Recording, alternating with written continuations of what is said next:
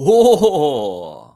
Voltei, estou aqui agora, estou aguardando o Joelson entrar. Joelson, entre Joelson. Ah, beleza, todo mundo treinou hoje? Já terminei o Zwiftzinho. Foi more legal, como sempre. Muito bacana correr sempre. Só esperando o meu amigo Joelson entrar.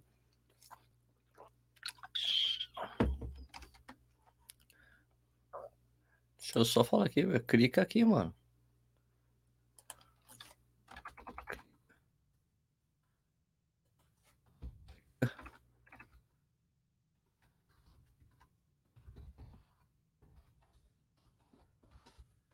Ele tá achando que era o Instagram? não é Instagram não, mano.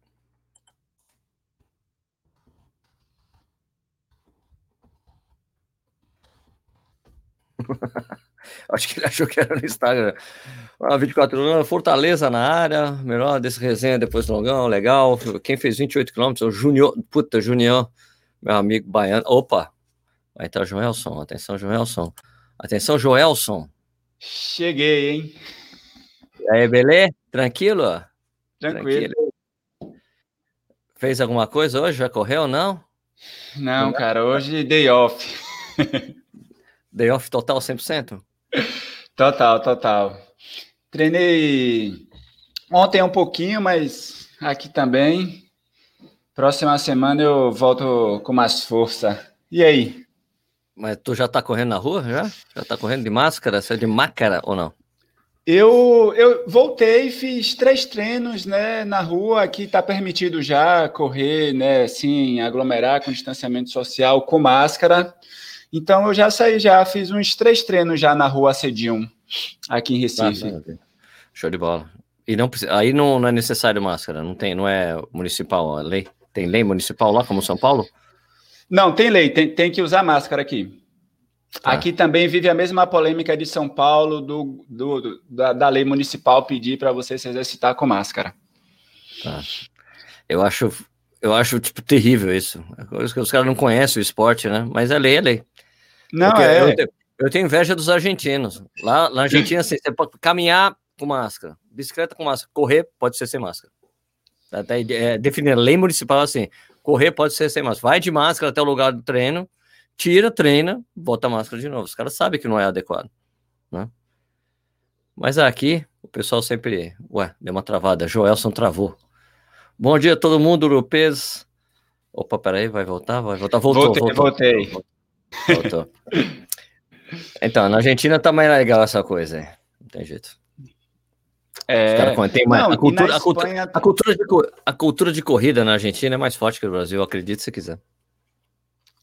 Total. E, e, na Espanha, o Ministério da Saúde foi em maio, né? Eles soltaram um decreto, né, no que seria aqui o Diário Oficial da União, falando que, ó, dentre as pessoas que não têm obrigatoriedade de usar máscara, ele coloca, né, elenca uma série de pessoas que não teriam essa restrição, dentre elas pessoas que fazem atividade física de alta intensidade, e aí entra, entra os corredores também, né?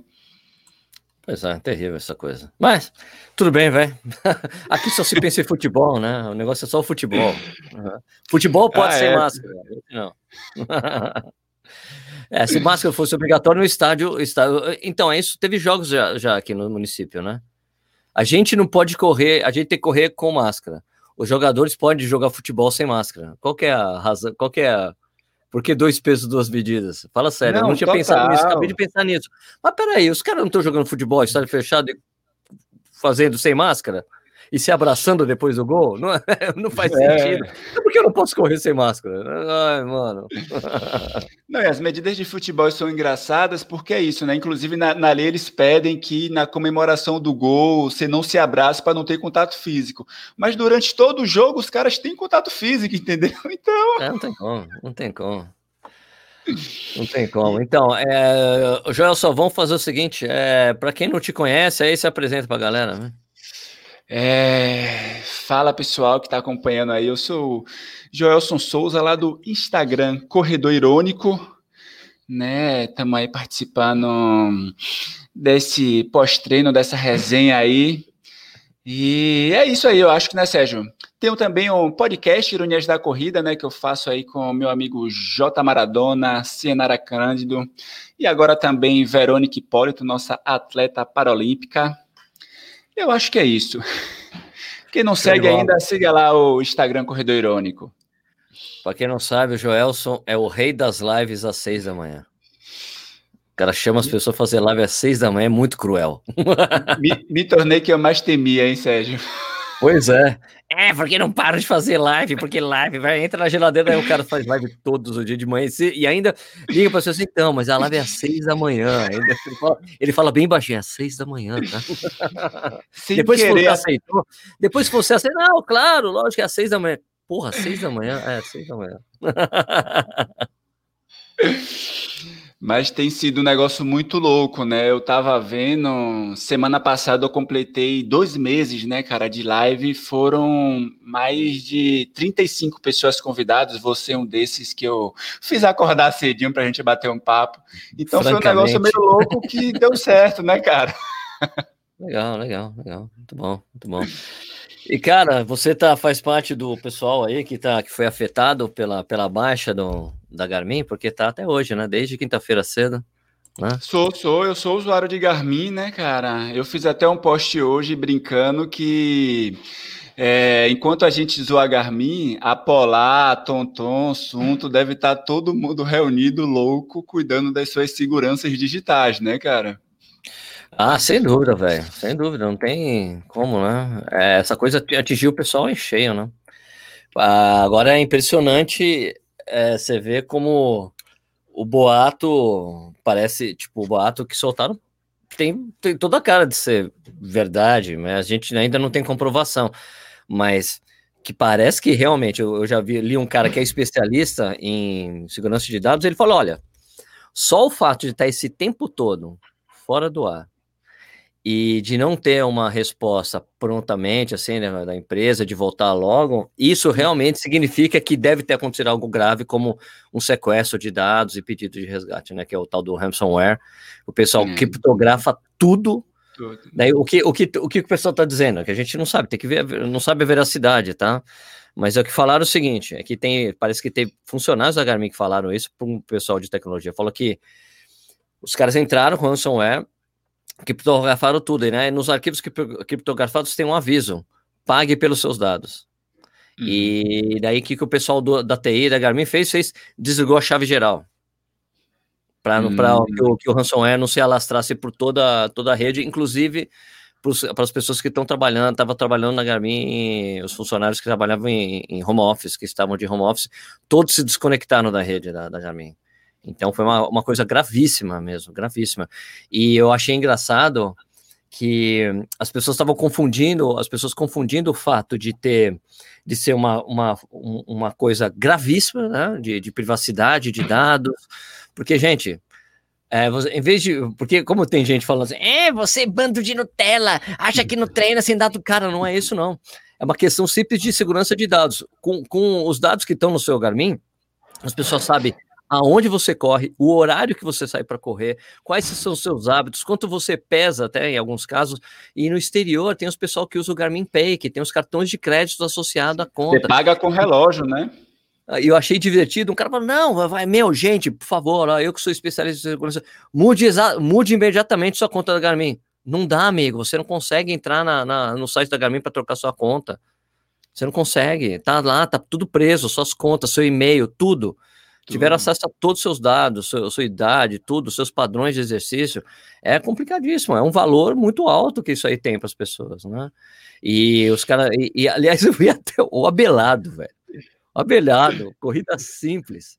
O Abelado hum. bravo, bravo que as pessoas estavam reclamando, é, é, é, é bando de jato, sei lá. Eu falei, falei, o cara, bah, né, porque ele falou, ah, antigamente era só cronômetro. Eu falei, cara, o problema não é esse, não.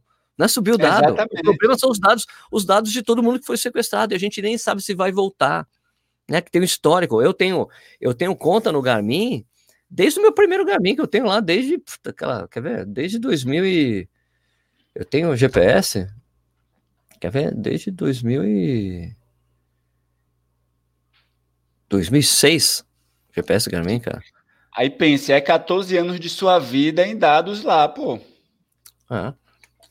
E eu até, eu, eu, fiz, eu fiz um meme sobre isso, Sérgio, inclusive eu postei, tem uns 20 minutos, que era isso, né? Eu falando, ó, enquanto agora, nesse momento, apolar assunto, tom, tá todo mundo reunindo para cuidar da sua segurança digital. E, e, na legenda eu falava exatamente isso. Eu falava, tipo, gente, beleza, tem que subir para o Strava, a gente tem meios disso, mas vamos levar em consideração que a nossa segurança está lá, né? Tipo, não é só a Garmin que vai ser impactada, nós, enquanto, né, digamos que consumidores da Garmin, também estamos expostos, né? Então, acho que isso tem que servir também para a gente pensar na nossa segurança digital, né?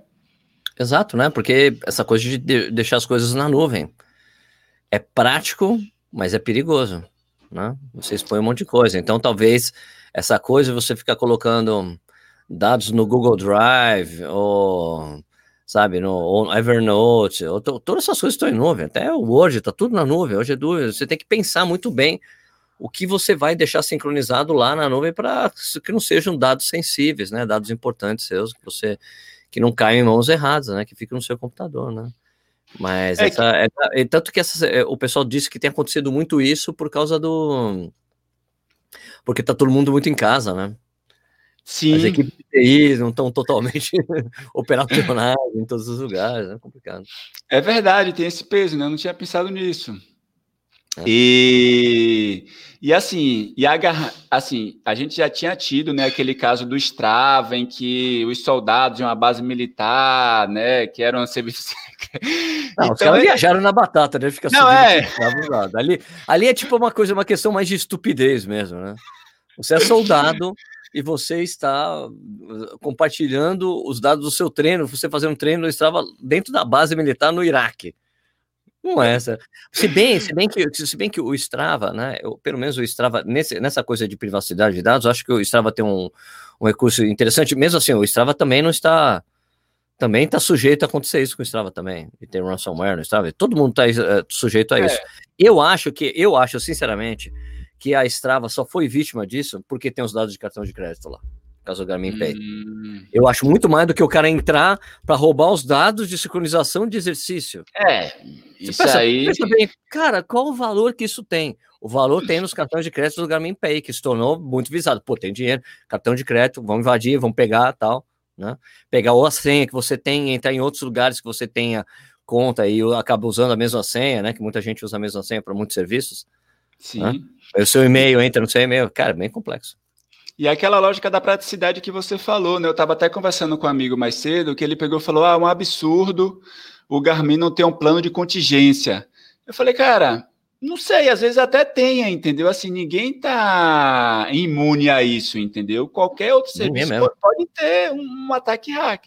A questão é qual plano os caras teriam para o fato consumado, porque ter um plano de contingência né, a parte mais simples, mas a gente sabe que o mundo hack é os caras tentarem a todo custo, inclusive, entrar nos sistemas que são mais difíceis, né, que têm seguranças mais fortes. A questão é o que é que você faz se der merda.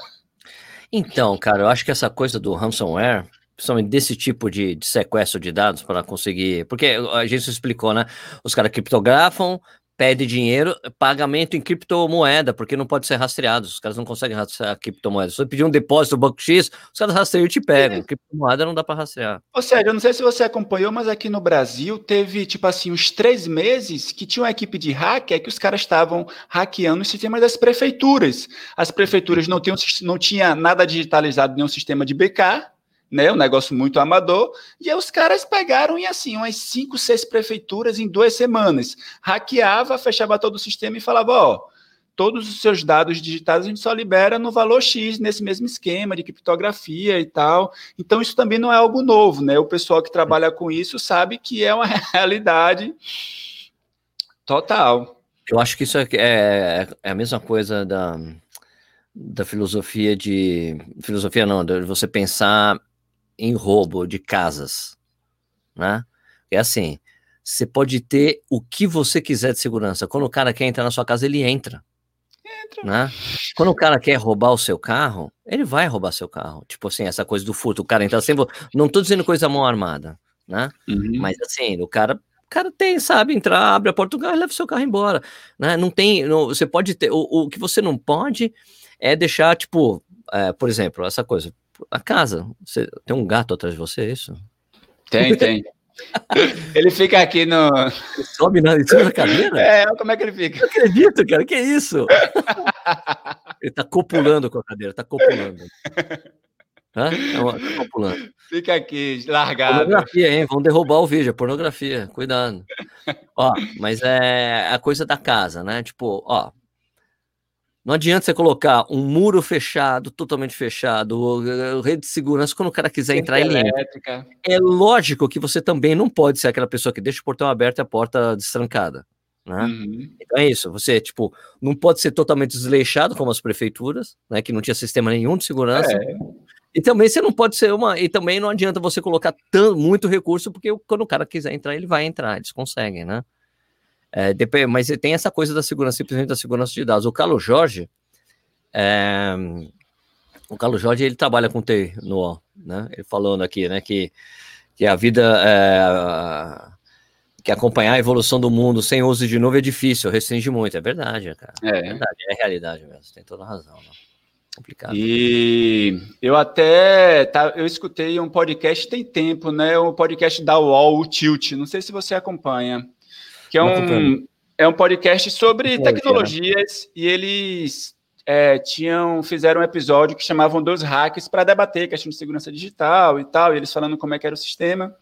E, e aí os caras falavam isso, os caras falavam, ó, hoje em dia, né, ninguém está seguro, né? E é isso que o Carlos Jorge falou, tipo, não tem como você acompanhar a evolução sem você ter uma nuvem, né? Porque quanto mais seguro você for, menos praticidade você tem em sua vida. Então, a rotina te leva a você utilizar esses recursos tecnológicos. E aí ele dava exemplo, ele falou, isso, isso que você falou, Sérgio, é, ele você falando esse negócio da casa, se o cara quiser entrar, eu lembrei desse episódio, porque ele falava, ele, ele dava um exemplo que tinha uma equipe de hacker que os caras eram especialistas em entrar por rede Wi-Fi de equipamentos que a gente nunca pensou. Ele pegava e falava, tipo, tinha um cara que tinha uma rede Wi-Fi num como é? Caramba, no aquário. Ele, cara, tipo assim, o número de amigos que eu sei de casos, né, de roubos de dados por entrar em Wi-Fi, de aquário, de impressora, que são coisas que você não se importa, entendeu? Você conecta ali e geralmente você acha que aquilo ali só você vai ter acesso. Então, assim, é isso que você falou. Você pode ter uma fortaleza ao redor de sua casa. Se o cara quiser entrar, ele vai achar uma brecha e vai entrar. É terrível, né, cara? Terrível. E, cara, como é que você tá vendo aí a situação da gente fora, tirando, mudando um pouco do assunto da Garmin, que é legal de qualquer maneira, e eu acho que eu tenho que falar, eu tenho que entrevistar, eu acho que provavelmente eu vou ter que achar um especialista em segurança de dados, esse coisa de novo, para entrevistar para o no News para falar sobre esse problema, né? Tem uma coisa. É importante. Mas, é... e, cara, aí, como é que você tá vendo aí? Pandemia, o mundo voltando aí a ter casos, né? Começando a, a subir de uma semana para cá, teve subiu em quase todos os países o número de contágio, né? Os países que estão reabrindo, a gente reabrindo sem ter caído curva, de verdade. Como é que você está vendo aí, cara? Você que é, você, principalmente você que é ligado à área de saúde, né? Ah, é. Cara, não, então, assim, no Brasil a gente está vivendo uma situação e um momento que eu acho que é um dos mais delicados, hein, Sérgio? Porque se a gente pega os números, né, que inclusive o próprio Ministério soltou, a gente viveu a pior última semana em números de casos e de contágios, né? Então, nos últimos sete dias, a gente contabilizou mais de 7 mil mortes, né? O que mantém aquele platô lá em cima de mil mortes dia. Então, enquanto outros países estão retomando os casos pela flexibilização, né? E que, inclusive, no plano de flexibilização, isso é levado em consideração, né? Então, se você está em se você pede o isolamento social, se você começa a flexibilizar, você vai ter é, consciência que o número de casos vai aumentar. O problema nosso no Brasil é que a gente não viveu essa baixa, né? A gente está naquele platô ali de manter mil mortes em 24 horas, e agora, e agora a gente vem com flexibilização. É, eu, cara, sinceramente, eu não tenho ideia. Hein? Eu estava lembrando ontem que a Oxford, lá em abril, eles fizeram quatro cenários para o Brasil, e o cenário mais, o melhor cenário para o Brasil, se a gente cumprisse isolamento social, lockdown e tal, seria 100 mil mortes.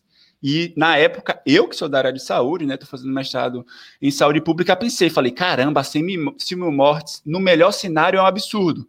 A gente vai chegar a isso em 15 dias e a gente não sabe qual é o final, entendeu? Ou seja, a projeção que eles fizeram é uma projeção totalmente concreta. Pois é, terrível. E, e pior que, que a parte do que nos toca, assim, a coisa das corridas, né?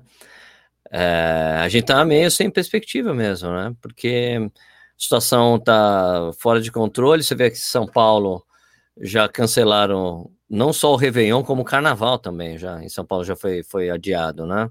Não vai ter Réveillon, Réveillon cancelado, que você não pode adiar o Réveillon, né? Não tem como adiar o Réveillon. O Rio também, ou é, né? Ou é, ou é no 31, não é? O Rio também está pensando em coisa virtual. E era uma coisa que eu já tinha dito no Corrido na News, há duas semanas atrás, né? Que eu falava que, olha, já está se estudando quando eu falei que tinha é, eu falei, já está sendo estudado a, a, possibilidade de adiamento do carnaval em São Paulo, Rio e Salvador, porque os prefeitos já estavam colocando essa, essa, essa carta uhum. na mesa, e, e é, aparentemente é mesmo o que vai acontecer, porque mesmo que a, a vacina, é, toda a discussão da vacina, né, os caras, não, pô, eu tive, eu tive até uma discussão interessante com um cara, que ele falou, pô, Sérgio, você só dá a notícia negativa, por que você não está dando a notícia que deu certo o negócio da vacina de Oxford vai ficar pronta no final do ano. Eu falei, amigo, a gente tem que saber a fase 3. Sem a fase 3, a gente não tem como saber se ela vai dar certo ou não, se a gente vai poder realmente fazer a, a vacina. Porque, para quem está eh, vendo a gente ou escutando, porque depois isso aqui vai para o podcast do Correio no Ar, é, eu já devo ter falado isso outras vezes, mas eu falo mais uma vez. A vacina, a, a, a criação de uma vacina é dividida em, em, três fases. Fase 1 um é quando você, tipo, criou a vacina, criou a vacina, beleza. Aí você vai fazer o primeiro teste é com poucas pessoas. Depois, o segundo teste é com mais pessoas, tipo 500 pessoas. Uhum. O terce a terceira fase, se você passar pela primeira fase, ninguém teve efeito colateral, ninguém foi contagiado, beleza. Aí você passa na segunda-feira, não teve efeito colateral, é, ninguém foi infectado, a gente consegue passar para a terceira fase.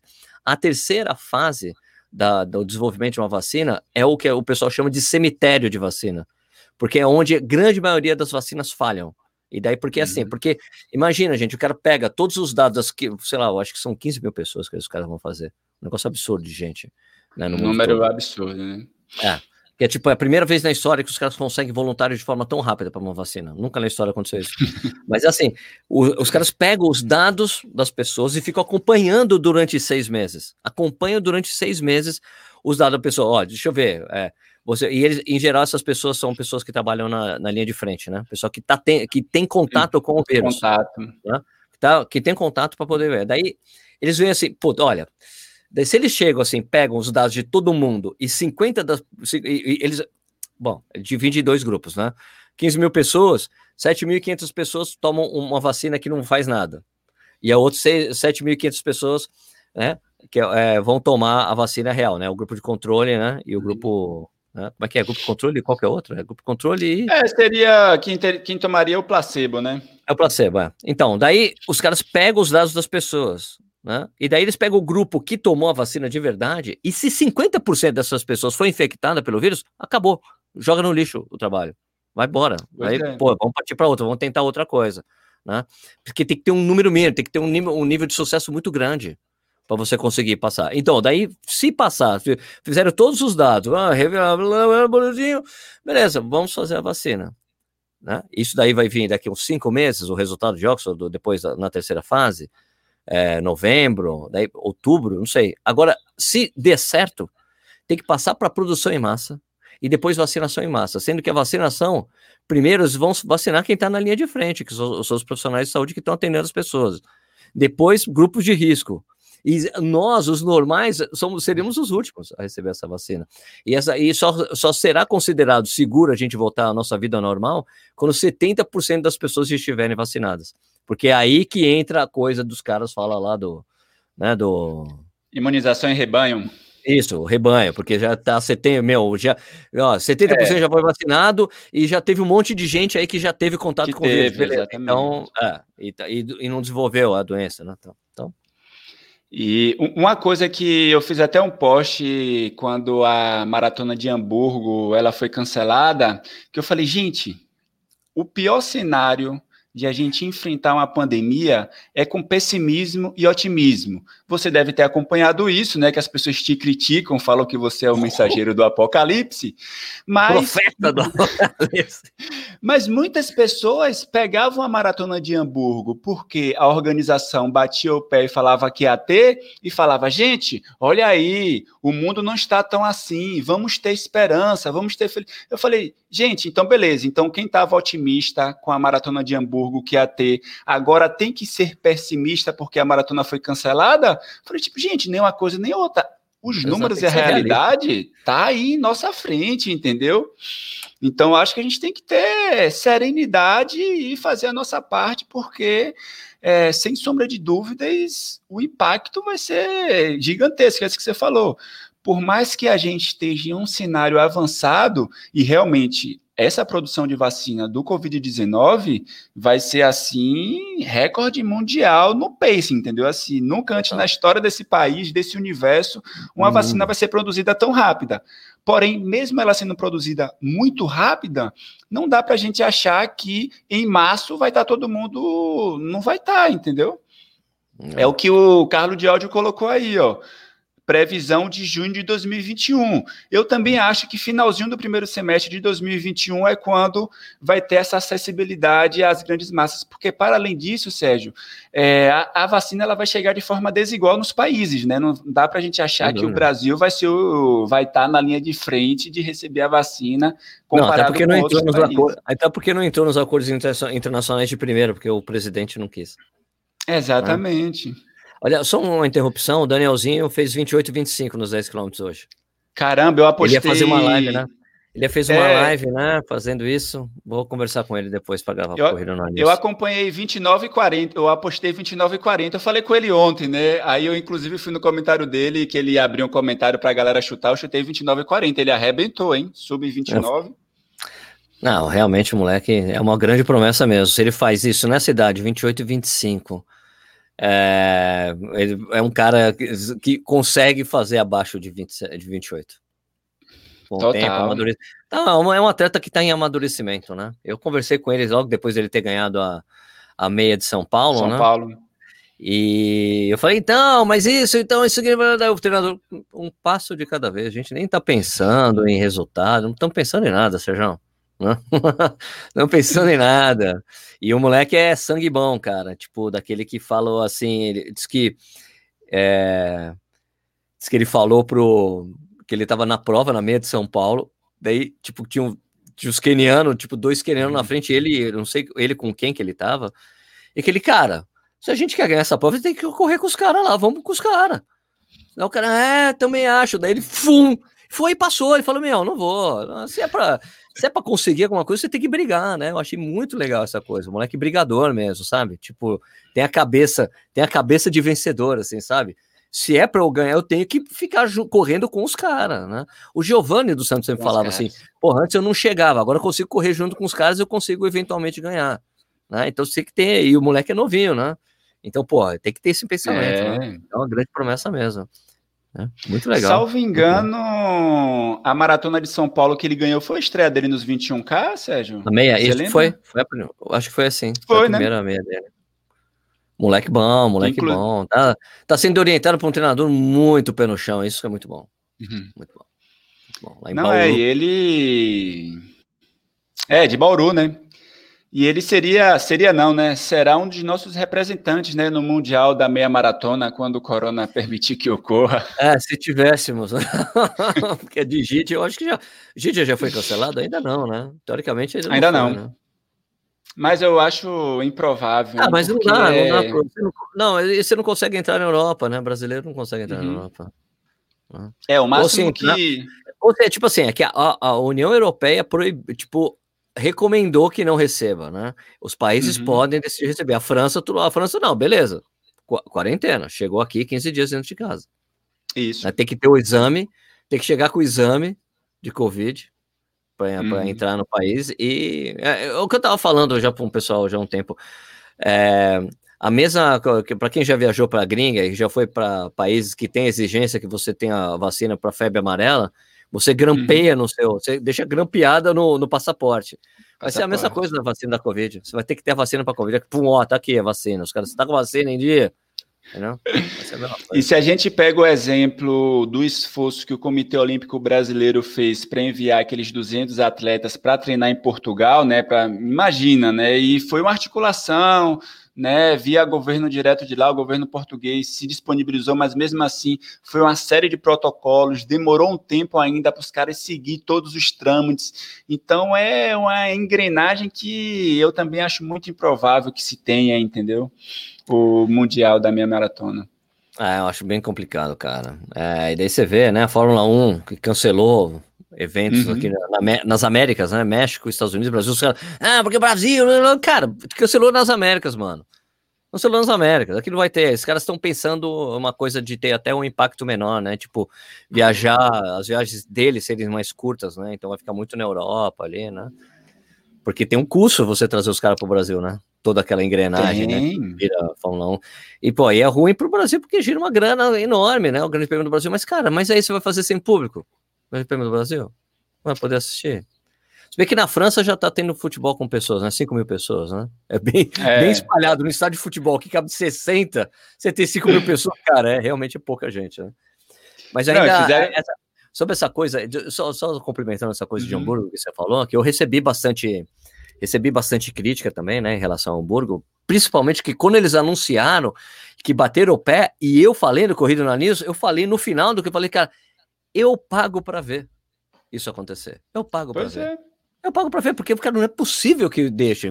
Porque eles tinham, porque no início a, a, organização tinha falado como se a cidade tivesse aprovado os protocolos, e não era verdade. Eles só uhum. eles apresentaram para a cidade os protocolos. E quando a cidade, o prefeito e o cara que é o senador lá, que cuida da parte de saúde, ele lê os protocolos, olha, achamos sensacional os protocolos, maravilhoso, mas vocês só estão pensando nos corredores e as pessoas que estão na rua. Como é que vocês vão rastrear o contágio das pessoas que estão na rua? Como é que vocês vão fazer isso? Daí os caras para nós, puta, mas isso eu não posso fazer. Eu não posso ter responsabilidade pelas pessoas na rua. Daí tiveram que cancelar a prova, né? Suspendendo. Né? E a mesma coisa, daí eu também recebi uma, uma, uma coisa do, do pessoal, tá vendo, Sérgio? Você falou que ia ter mais coisa, teve, tá, teve uma corrida lá, no, lá na República Tcheca, deu. Ah, é? Com mil pessoas, mil e quinhentas pessoas. Fui ver, fui ver. Cara, legal, legal. É uma prova que nunca tinha acontecido antes. Uma prova dentro do aeroporto, em duas etapas, uma noite, outra de manhã. Tinha corrida infantil também, mas era assim, ó, sem nada. Tipo, não tinha guarda-volume, não tinha vestiário, não tinha água, não tinha nada. E era uma corrida de 5 quilômetros. Uma corrida pequena, 700 pessoas um dia, 800 na outra. Entendeu? E daí, claro que, tipo, porra, Tá vendo, Sérgio? Você falou que não ia ter corrida, que sem vacina não ia ter corrida. Eu ainda bato o pé no que eu falei, que sem vacina a gente não vê as corridas como nós a conhecemos. Isso que aconteceu lá em Praga não é uma corrida normal. Não tinha público na rua, não tinha público, era só, só corredor. Legal que as pessoas podem voltar a fazer a prática esportiva, legal, mas não é a prova como a gente conhece. Não é por, até porque Praga está proibido qualquer tipo de evento que use o centro da cidade. Então, os, o Grand Prix foi cancelado, a meia foi cancelada, a uhum. maratona foi cancelada a, as meias, as meias em outras cidades de Praga estão confirmadas. A meia de Carlo Vivari está confirmada, mas a gente não sabe se vai acontecer. E se acontecer, vai ser com quantas pessoas? Como é que vai ser o esquema? Vai ter água? A, a gente vai caminhar essa coisa para essa coisa de alto, uh, de alto, como é que é? Você auto se, se sustentar, como é que é? Corrida autossustentável. Você tem que levar você mesmo, ah, levar sua é. água. Que, porra, cara, se eu levar minha água, eu vou treinar. Por que, que eu vou competir numa prova que eu tenho que fazer isso? O pessoal de trilha tá acostumado com isso, porque é assim mesmo, né? Uhum. Mas rua, cara. Né? E não, e o pessoal também falou isso quando teve aquela prova, né, dos 5 quilômetros lá na Noruega, que o Jacob bateu o recorde da prova, tipo, falando aí, ó, estamos voltando. Foi para 200 pessoas. Não, tipo, falei, gente, tipo, calma, eu quero que a gente esteja voltando, mas isso não pode ser o parâmetro que a gente leve em consideração que as corridas de ruas vão voltar tal qual a gente as conhece, né? É, eu quero aquela corrida que a gente encontra os amigos, que a gente abrace, que, sabe, beija os amigos, beija as amigas, e tá aqueles abraços, todo mundo suado no final da prova, e gente pra caramba, encontrando, podendo abraçar, tirar foto, cara, eu quero isso. E isso vai demorar. Isso que é o jeito que a gente conhece. Que vão ter adaptações, você vai fazer? Vai, mas isso não significa que estamos voltando. Não acho é. que estamos voltando. Estamos improvisando algo para fazer assim. É, eu, eu acho que a tendência mesmo é daqui a pouco, quando a coisa estiver melhor, mesmo, é que você possa fazer provas virtuais, que você chame os amigos e tu corre junto, a turma junto, fazer uma prova virtual. Né? Sim. Você, mas alguns amigos, vamos lá, se junta, faz um treino junto, que é uma prova virtual. Agora, uma prova, do jeito que a gente conhecer, vai demorar muito, né? E, e um, outro, outra questão interessante sobre essas corridas é o caso da Espanha, né? A gente tem a prova em Valência, que vai ser no início de dezembro, né? Que talvez seja o último suspiro dos atletas de elite. E a gente teve a cidade de Barcelona que voltou à quarentena porque os números aumentaram, né? Então, inclusive, nem Valência só para a elite está garantido, porque é isso que você falou, né? Várias cidades têm voltado. Verdade, eu acho que eu, eu acho que vai. É, eu, eu, sinceramente, a minha impressão é que vão cancelar Valência, porque também talvez só para elite, talvez só para elite, mas você vai ter que ter todo esse protocolo de rastreamento. Os atletas vão ter que chegar 14 dias antes, ficar uhum. lá de quarentena. Será que os atletas vão querer isso? Ah, não, vocês não vão poder sair para treinar, não, porque a cidade está em lockdown. Sei lá, mano. Não, é, eu acho assim, eu acho arriscado. É, é claro que Valência tem a vantagem do dono da prova ser o presidente da IMS né? Faz toda a diferença, né? O cara ali, tá, é por isso que a prova é tão legal, inclusive, né? Que a prova tem essa moral, atrai 26. Meu, imagina que em dezembro você vai ter uma prova com 23 mil pessoas, que foi a quantidade de inscritos do ano passado. Não, não tem condições. Agora, isso vai impactar. Agora, isso tem um impacto nas Olimpíadas, né, Sérgio? Porque a partir de 1 de dezembro volta a janela dos índices, né? Então, os corredores que já estão buscando ainda o índice né, olímpico vão. Talvez, eu acho que isso talvez fosse talvez os atletas se disponham a correr, entendeu? Em Valência, em especial quem está em busca do índice olímpico. Pode ser, né? Pode ser. Vamos ver. É, é a esperança de todo mundo mesmo. Né? Eu conversei é. com alguns treinadores e eles falam: não, tamo, tamo, tá todo mundo indo para Valência, tá todo mundo inscrito em Valência. Inclusive, tem até um cara que tem um canal no YouTube, o um cara rapidíssimo, o Seth Demore lá, que é o cara que eu acompanho, acho ele sensacional. E ele tava assim, pô, foi cancelada tal prova, que, que, que prova vocês acham que dá para eu ir? Eu falei, cara, Valência ainda tá aberto. Daí o cara, ah, Valência não tem mais inscrição. Eu falei, mas o, o César entra como elite. Ele não é. entra como corredor normal, ele é um cara rápido. Não, ele entra como elite. Como elite você entra. Você consegue pedir para organização, você consegue. Agora, para meros mortais, não. O pessoal, ah, o Guilherme Celso está falando que a Maratona Internacional de Manaus está confirmada até o final, para o final do ano de 22 de novembro. Sim, e realmente a parte de contagem em Manaus acabou, mas aí vai ser uma prova local, né, cara? Porque você vai querer trazer gente de São Paulo para lá, ou de outros estados ali que estão com complicações, vai ser uma prova muito local, porque, aliás, até porque a prova, eh, o que talvez pese a favor de Manaus é que é uma prova pequena, né? A Maratona de Manaus não é uma prova que, não é uma prova eh, de para 5 mil pessoas, 3 mil pessoas, não, é uma prova pequena, né? Eu até falei com o James, né? O James, não, Sérgio, a prova da gente é pequena mesmo, né? Falei que meu cachorro e... quer... falou, meu cachorro. Quer aparecer também na live, né? Faz a uau, Pepper. Pepper, fala uau. Au, au. Ela é muito quietinha. Fala alguma coisa pro pessoal. Ela quer falar. Ela veio só acompanhar, só. Só veio acompanhar, é... ela veio saber qual era o assunto. É, não, e esse caso de Manaus, eu até assisti a live, né, com o pessoal da organização que eles fizeram, com o pessoal aqui de Recife, né, com resenha de corrida, com Bora Correr Galera, com o pessoal do Pair Running.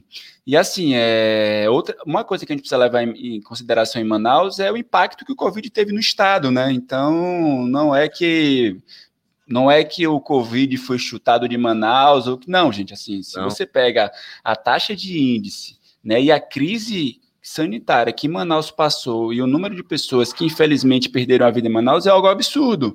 E talvez é exatamente Manaus por ter tido um pico muito grande e ter tido controlado hoje está em uma queda, né? Eu acho que dentre os poucos estados que estão estáveis, Manaus, a Amazônia, né, um deles, né, pegando a capital como exemplo, mas isso é reflexo de a cidade já ter sofrido com o Covid, né?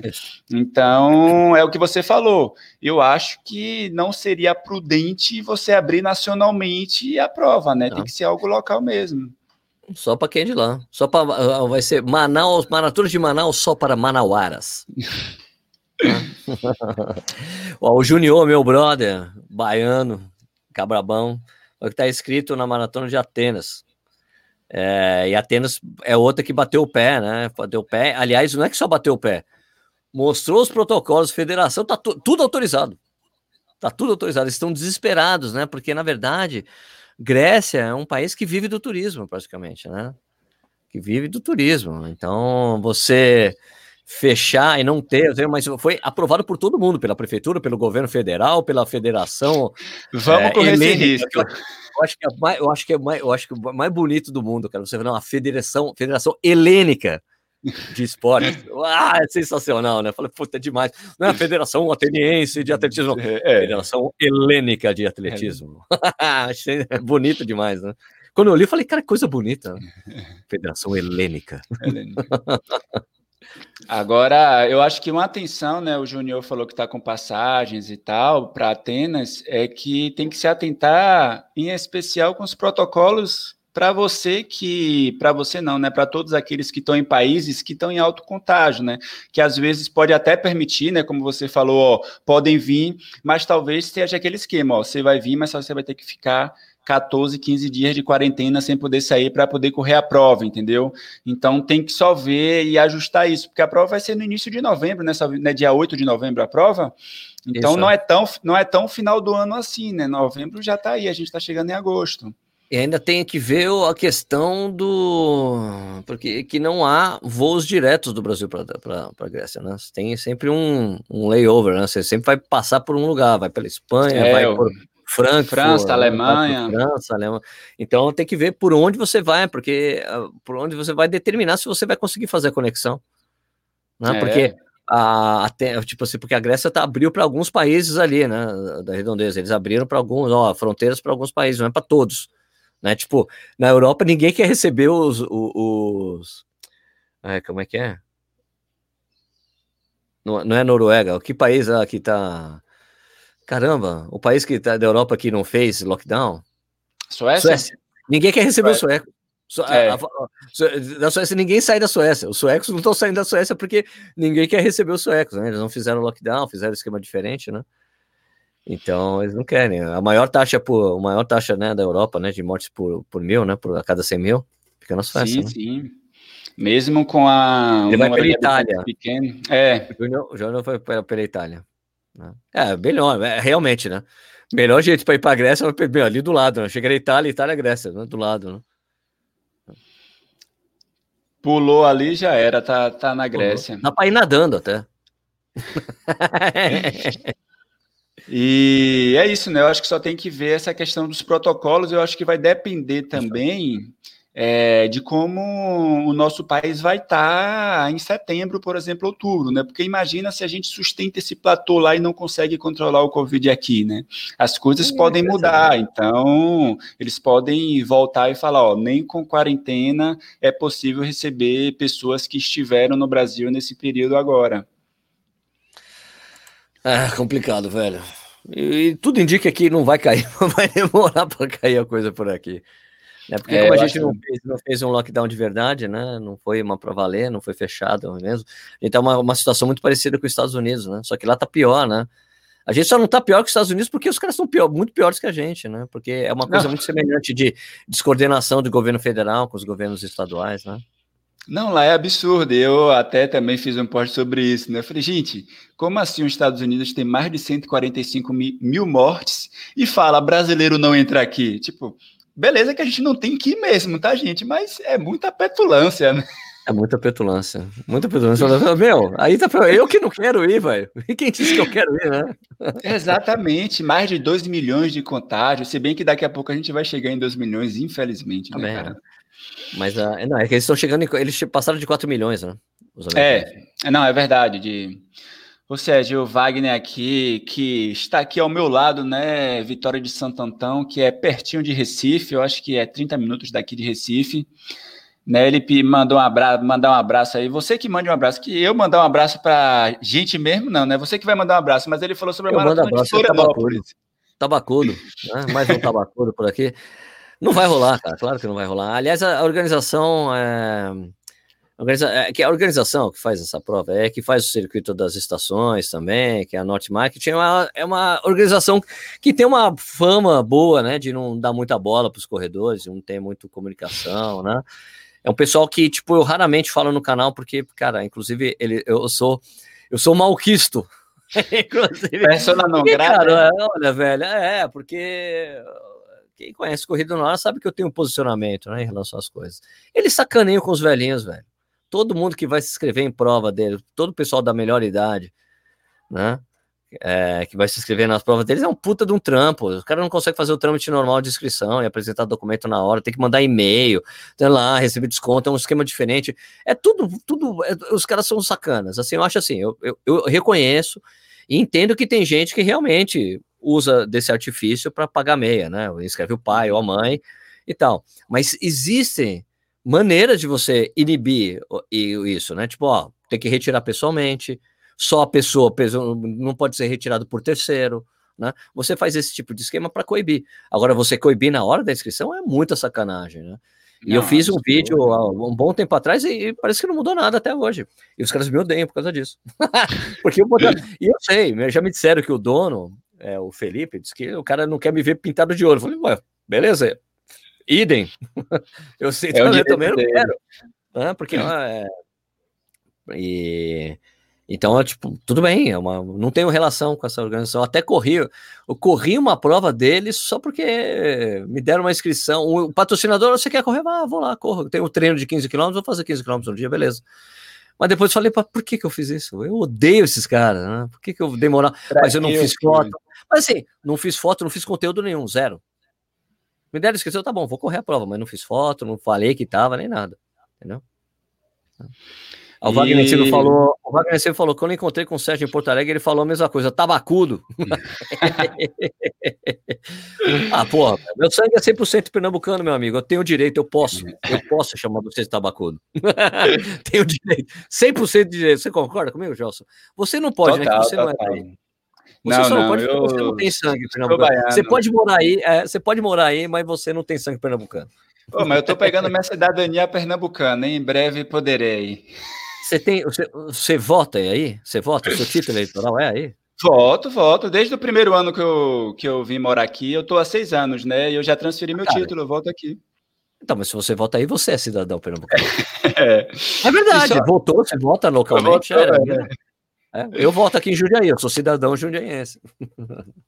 Ô Sérgio, só sobre Florianópolis, é, uma outra coisa que a gente precisa levar em consideração, né, pensando também nessa questão de corrida, é assim, o estado de Santa Catarina, ele no início ele teve uma boa atuação na pandemia, os números eram baixos, só que na última semana teve um acréscimo de mais de 100%. Então, assim, ainda tem esse porém, né, assim, para além de qualquer coisa, Santa Catarina e Florianópolis né, é um dos estados no Brasil que o crescimento na última semana foi absurda. Né? Então, é evidente que não vai ter a maratona ah, de.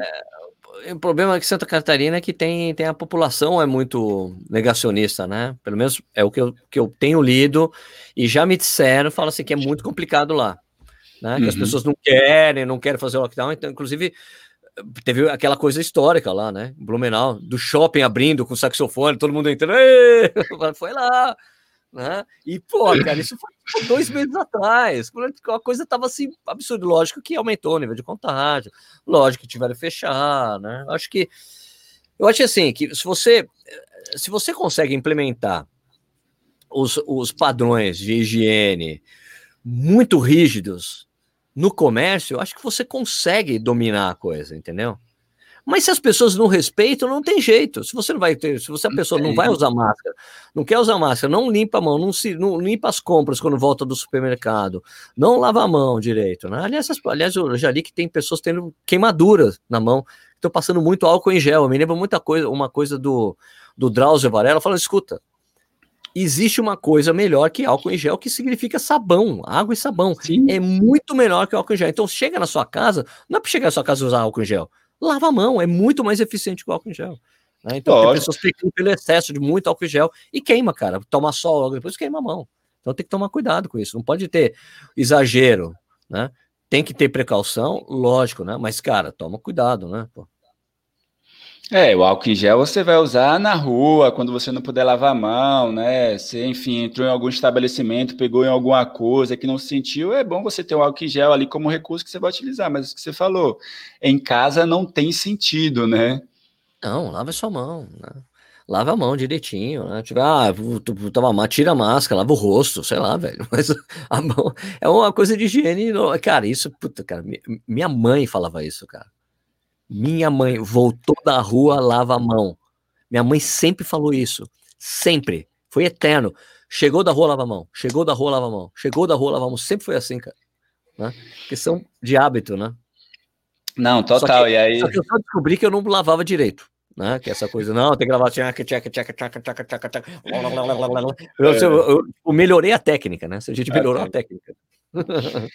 Não, e é isso. Eu tinha até, tava até conversando com um amigo logo no início da pandemia, que eu falei, cara, a gente teria que dar graças a Deus, porque o recurso de prevenção que a gente tem é algo que a gente já deveria fazer, né? Então, inclusive, que a gente leve isso no momento pós-pandemia, que é você lavar a mão, você ter esses cuidados básicos, né?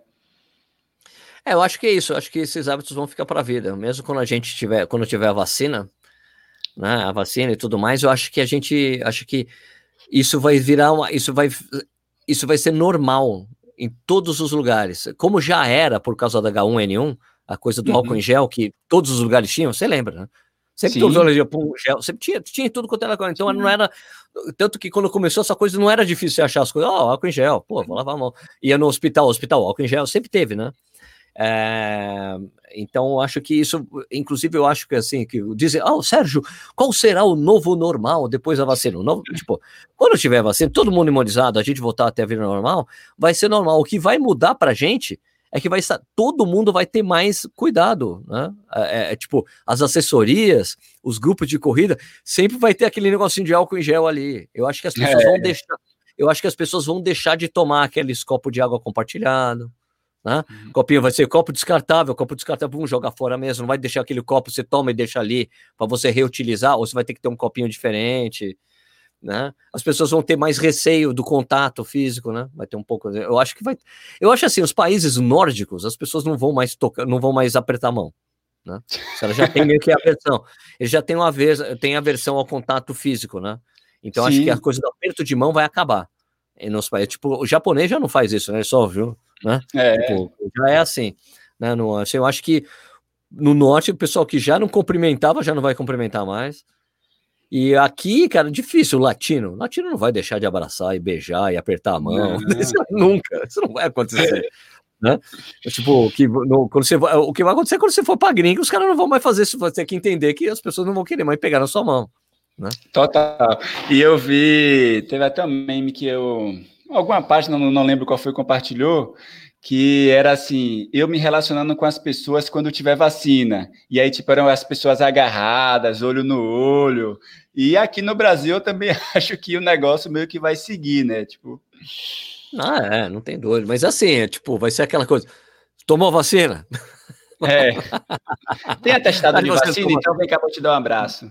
É, exato, vai ser assim. Eu acho que vai ser assim, velho, porque vai ser muito foda. Porque vai demorar. É, aliás, tem uma, o Joana falando, lembrando que a vacina provavelmente teremos que ser imunizado todo ano, até que a vacina ter legitimidade e confiabilidade imunológica, vídeo gripe que ocorre todo ano. Juliano, eu, é, eu já vi, já li coisas dizendo que a vacina para esse vírus especificamente não é a mesma coisa do vírus da influenza, é diferente. Mesmo que tenha mutação, não sei o que lá, ele é completamente diferente. Então é bem capaz do cara conseguir a vacina que, pum, e acabou. E que você pode ser, tipo, pode ser uma coisa que você tem que tomar outra depois de cinco anos, um ano.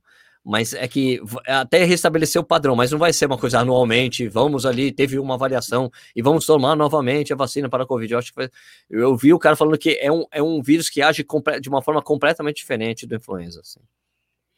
É, a própria vacina da febre amarela a gente tem que tomar a cada década, né? A cada 10 anos, né? Parece Mas... que acabou isso. É Acabou? Vida. É para a vida? vida? Tomou uma vez já é, era? Ah, ah, não, é porque eu acho porque fizer é, é coisa de estudos, né? Hum. Foram ver que tipo, as pessoas continuam, imuni continuam com imunizado depois de 10 anos. E daí agora é eterna. Tanto que um amigo que tinha tomado, ele só foi fazer o. Só foi tirar o testado. Ah, ah tomei mais de 10 anos, tomei, puta que tomar. Não, não, não, só tá o seu CPF aqui, a gente encontra, tá aqui, tá, é válido pro resto da vida. Aliás, deixa eu contar uma coisa, foi engraçado, passei por uma situação divertida uma vez, por causa dessa vacina. Eu fui para Sydney, no início de 2018, início, não, vai, primeiro semestre de 2018. E daí, Eu fui, fui para Sydney, fui pela. Eu fui pela Emirates, então fui para Dubai. Uhum. Né? E daí, quando eu peguei Dubai para Sydney, então, você recebe um formulário, né? Sydney, eu, tipo assim, uma coisa que eu tenho, fico muito chateado, cara. Não tem, não tem carimbo no, no, no passaporte. Eles não carimbam o passaporte. É um papelzinho. É um papelzinho, assim, é um papelzinho que você tem que ficar com esse papelzinho e devolver na hora de ir embora. Entendeu? Aquele papel de desespero. Deixa no cofre do hotel, né? Não pode esquecer essa porra, senão você vai embora. É, e daí, com o papelzinho, quando você vai, você preenche um formuláriozinho, né? Olha, você está vindo de algum país da América do Sul, blá, blá, blá, blá essas coisas, está vindo de país assim. Daí eu coloquei que sim, né? Ela, daí a moça assim na, na imigração lá. Mas você está vindo de onde? Então, por que você colocou que você está vindo de, da América do Sul? Eu falei, porque eu vim do Brasil. Né? É, mas eu vim por Dubai, mas vim, vim do Brasil. Ela, você tem vacina para febre amarela? Falei, tenho. Tem aí? Não. não. Ela, não, não, quer dizer, ela falou, é, tem vacina para febre amarela? Tenho. Você está com a vacina aí? Não. Tem surto de febre amarela no Brasil? Tem, porque estava no carreira de Minas, de Minas Gerais, lembra? Sim, lembro. Então, uhum. Todo mundo teve que tomar vacina. Tem surto no Brasil? Tem. Foi em 2018, não foi? Isso, em 2018, exatamente. Foi o primeiro semestre de 2018. Isso. Você tem vacina? Tenho. Tem surto? Tem. Cadê sua vacina? Não tenho aqui comigo lá. Mas eu, olha, é, olha, deixa eu te explicar. O surto fica a mil quilômetros de onde eu moro no Brasil. É um país de dimensões continentais como a Austrália. Exatamente. Né? A mil quilômetros daqui, é longe. Eu não estou com a vacina aqui, mas você pode ver aí no meu passaporte que eu fui para é, Joanesburgo há um mês atrás. Para brasileiro entrar em Joanesburgo, tem que ter a vacina para febre amarela. Dela. Tá bom.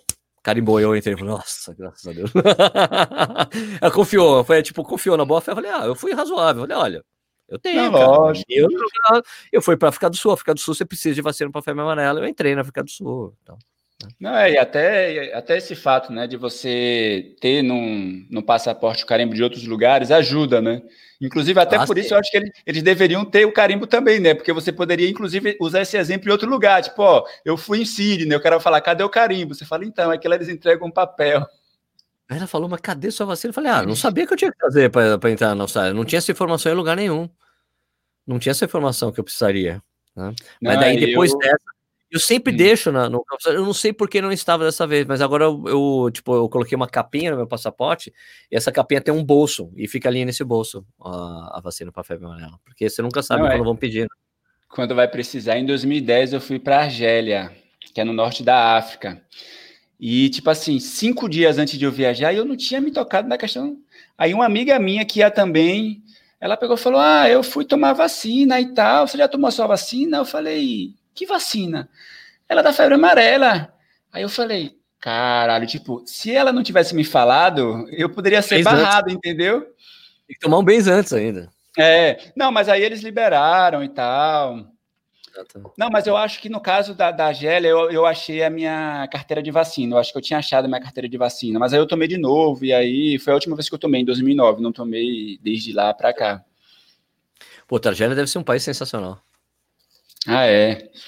Foda que agora tá em uma puta crise, né, cara? Sim, sim, sim. Mas a parte, a parte histórica é absurda, né, cara? Exato, exato, é isso, exato. É, isso é um negócio muito louco.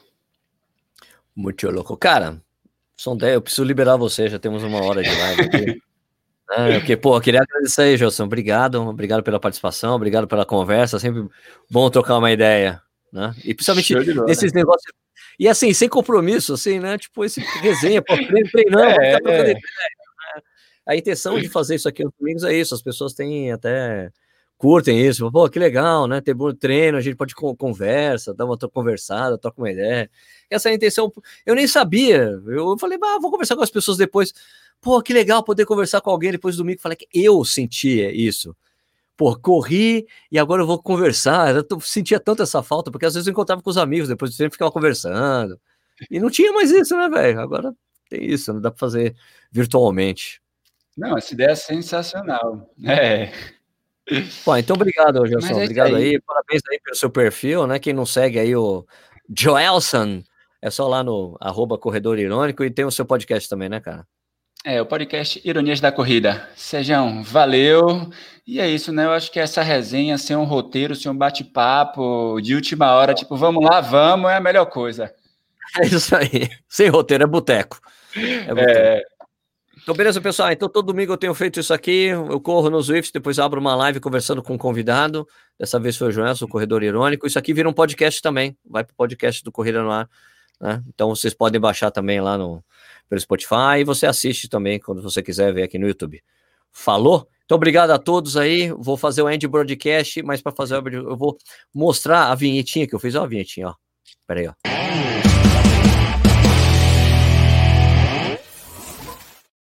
Chique, né? então é isso. Valeu, galera. vou dar o end podcast. Obrigado aí. Até a próxima. Valeu, Sérgio.